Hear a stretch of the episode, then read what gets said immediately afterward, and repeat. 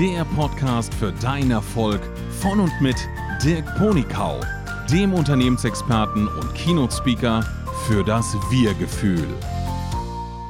In dieser Folge spreche ich darüber, welche natürlichen Umsetzungshelfer du hast und wie du sie zum richtigen Zeitpunkt aktivieren kannst, um dein Leben aktiv selbst zu gestalten. Von Natur aus sind wir ausgestattet mit drei verschiedenen Umsetzungshelferlein. Das eine ist die Motivation, das zweite ist die Disziplin und das dritte sind unsere Gewohnheiten. Alle drei helfen uns, etwas zu realisieren, etwas umzusetzen. Aber sie tun das auf verschiedene Art und Weise und darum ist es wichtig, diese drei unterschiedlich einzusetzen. Lass uns erstmal über Motivation sprechen. Das Wort Motivation hört man ja fast schon überall. Wenn ich über Motivation spreche, dann spreche ich eher über das Warum möchte ich etwas tun. Und da gibt es im Grunde genommen eigentlich nur zwei verschiedene Motivationen. Einmal die Weg von Motivation und die Hin zu Motivation.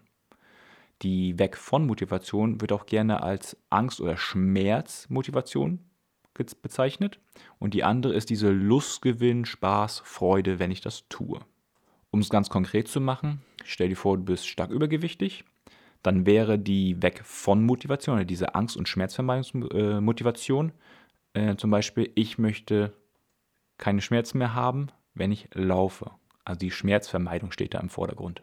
Während ein anderer Betrachtungspunkt von der gleichen Situation sein könnte, ich möchte gerne abnehmen, damit ich andere Sportarten machen kann oder damit ich wieder Achterbahn fahren darf oder vielleicht auch einfach nur, damit ich meine Kinder hochheben darf, kann. So und ganz spannend habe ich festgestellt, diese beiden Motivationstypen werden auch gezielt eingesetzt. Und zwar die Schmerztypen werden oftmals eingesetzt im Vertrieb. Also wenn du eine Werbung siehst, wird dir irgendwie oftmals eingeredet, du bist nicht gut genug, so wie du bist. Und deshalb musst du jetzt dieses besondere Produkt oder diese besondere Dienstleistung unbedingt kaufen. Und der positive Motivationstyp, den solltest du selbst verwenden. Denn immer wenn du etwas verändern möchtest, konzentriere dich bitte auf das Positive, was dahinter steht. Und vielleicht erinnerst du dich ja noch an Folge 5, da ging es ja darum, der Blick in die Zukunft und dann zu wissen, was möchte ich eigentlich wirklich erreichen, was begeistert mich wirklich. Und dann, wenn du wieder quasi in der Gegenwart angekommen bist, dann weißt du genau, in welche Richtung du hingehen möchtest und mit welcher Motivation du das tust, weil du weißt schon, welches Gefühl dahinter steckt oder wie es dir gehen wird, wenn du es denn erreicht hast. Das ist der stärkste Motivator, den du haben kannst. Darum bitte, bitte, wenn du dich motivieren willst, zieh bitte raus, was dann Geiles passiert, wenn du diesen Pfad des Unangenehmen durchschritten hast. Und jetzt möchte ich nochmal darüber sprechen, was verschiedene Stärken von Motivation es gibt und wie lange diese anhalten. Da gibt es auf der einen Seite die Motivation, die nur recht kurz hält. Also du hörst einen Impulsvortrag und dann sagst du, ah ja, da ist ein Thema, das möchte ich lösen. Und dann hast du gedanklich nur 42, Entschuldigung, 72 Stunden Zeit, um den ersten Schritt zu gehen. Denn falls du in diesen 72 Stunden nicht den ersten Schritt gegangen bist zu dem Ziel hin, dann reduziert sich die Wahrscheinlichkeit, dass du es überhaupt jemals angehst oder erreichst, gern null.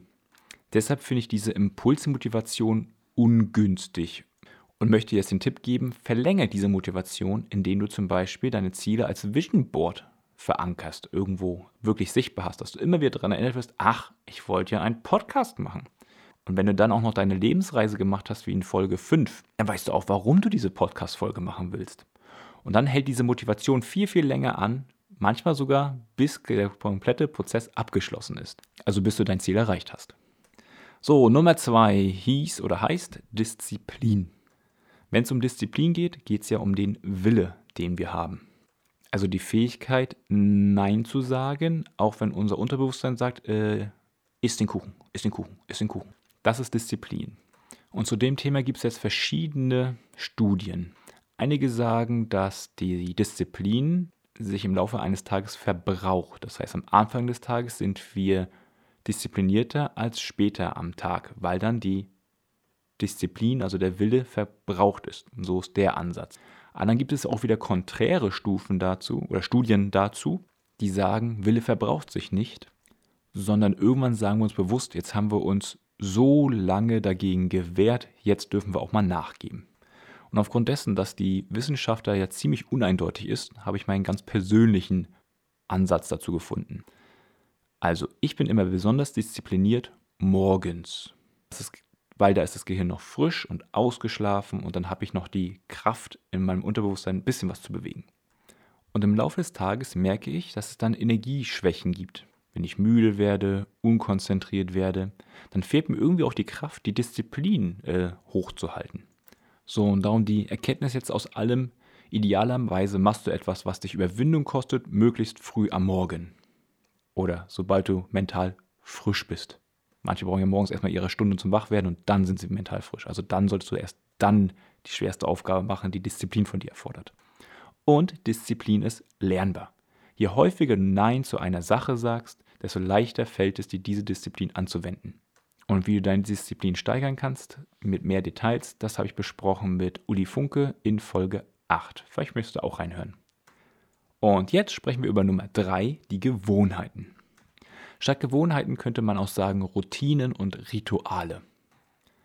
Um mal genauer reinzusteigen, wenn wir etwas Neues erlernen wollen, dann brauchen wir zuerst viel geistige Arbeit, um uns daran zu erinnern, wie mache ich jetzt einen Schritt nach dem anderen. Wenn du dieses Verhalten mehrmals hintereinander gemacht hast, dann verknüpfen sich die Synapsen in deinem Gehirn besser miteinander.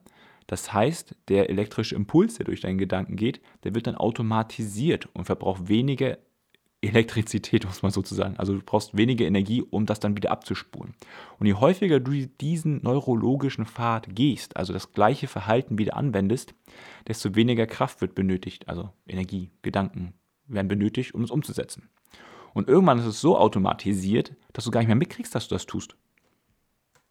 Wie zum Beispiel beim Autofahren den Blinker zu setzen, wenn man abbiegt. Ich glaube, ich erinnere mich nie bewusst daran, dass ich es machen muss, sondern das passiert dann einfach aus Reflex, wenn man das Wort mal nehmen möchte. Ist vielleicht das falsche Wort, aber aus der Gewohnheit heraus passiert es dann einfach, dass man es so macht. Und aufgrund dessen, dass Gewohnheiten das energiesparsamste Umsetzungswerkzeug sind, was du hast, ist das das Element, was du trainieren solltest. Es wurde nicht mal festgestellt, dass die erfolgreichen Menschen gar nicht so viel erfolgreicher sind, weil sie besonders intelligent sind oder besonders was ganz besonders richtig, richtig und Wichtiges richtig machen, so das wollte ich sagen, sondern dass sie Routine entwickelt haben. Die haben eine Morgenroutine, die haben eine Abendroutine und in diesen Zeiten verbrauchen sie gar keine Energie mehr, weil die ja automatisiert wurde, diese Routine. So, jetzt fragst du dich wahrscheinlich, wie kriege ich es denn hin, Gewohnheiten zu entwerfen, die mir helfen? Um Gewohnheiten aufzubauen, durchläuft man drei Phasen. Es gibt die Phase 1, da ist die Gewohnheit noch gar nicht da und eventuell ist da sogar noch eine alte falsche Gewohnheit da, die erstmal zerstört werden muss, also zurückgebaut werden muss von den neuronalen Verknüpfungen. Dann gibt es in der Phase 2 äh, ein wilderes Chaos, nenne ich es mal, wo quasi beide Verhaltensmuster irgendwie noch da sind. Das Neue ist noch nicht so ganz fest installiert, das Alte ist noch nicht ganz weg und dann kämpfen die beiden quasi miteinander.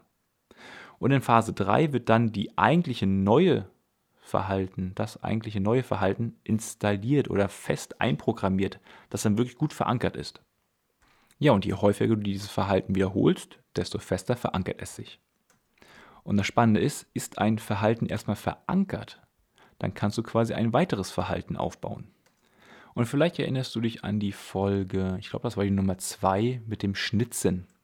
Da ging es ja darum, dass du einen inneren Kern hast, der das eigentliche Essenz-Ich ist und einen äußeren Kern, der Gesellschafts-Ich genannt wird.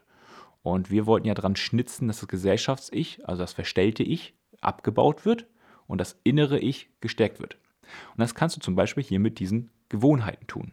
Weil jedes Mal, wenn du eine neue Gewohnheit installierst, verstärkst du quasi deinen inneren Wunsch, deinen inneren Kern. Und dieser wird stärker und kräftiger. Und damit wird das Leben leichter und du erlebst das, was du halt wirklich haben möchtest. So, vielleicht fragst du dich jetzt noch, warum gibt es eigentlich diese drei verschiedenen Typen? Also man kann sich so vorstellen, Motivation ist am Anfang das Wichtige, dann kommt die Disziplin, die übernimmt und irgendwann ist die Gewohnheit installiert. Welche Gewohnheit würdest du denn gerne installieren? Wie wäre es mit einmal am Tag für mindestens 20 Minuten etwas Neues lernen? Oder wie wäre es mit 20 Minuten am Tag Achtsamkeit? Mal wirklich sich ausklingen aus dem Denken, sondern einfach mal in Ruhe verweilen. Oder wie wäre die Routine, an jeden Abend sich aufzuschreiben, wofür man dankbar ist? um damit neue Energie in den nächsten Tag zu starten. Bestimmt gibt es da noch haufenweise andere Routinen oder Gewohnheiten, die dir helfen werden, aber da bist du ja der Experte deines eigenen Lebens. Such dir mal welche raus, die dir gefallen und setz sie um. Und wenn du sagst, ich habe es schon mehrmals versucht, irgendwie schaffe ich es nicht ganz alleine, dann lass uns doch mal telefonieren. Unten in den Kontakten findest du einen Link und da können wir zusammen einen Termin finden. Und in dem Termin würde ich dir ein, zwei, drei Tipps mitgeben, mit denen du das lösen kannst. Und wie immer, Dankeschön, dass du eingeschaltet hast. Lebe dein Leben, dein Dirk.